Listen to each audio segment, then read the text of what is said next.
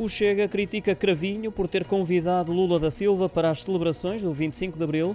O presidente brasileiro vai não só marcar presença na sessão solene para assinalar a data, como também discursar nessa cerimónia a convite do ministro dos Negócios Estrangeiros. André Ventura reagiu, considerando um desrespeito para com o Parlamento e para com o povo português. O líder do Chega diz que este convite envergonha a maioria dos portugueses e que não era a Cravinho quem competia fazê-lo, mas sim à figura do presidente da Assembleia da República. Declarações feitas hoje durante o debate sobre a guerra na Ucrânia. Relembro que também já a Iniciativa Liberal tinha manifestado manifestado o desagrado com este convite.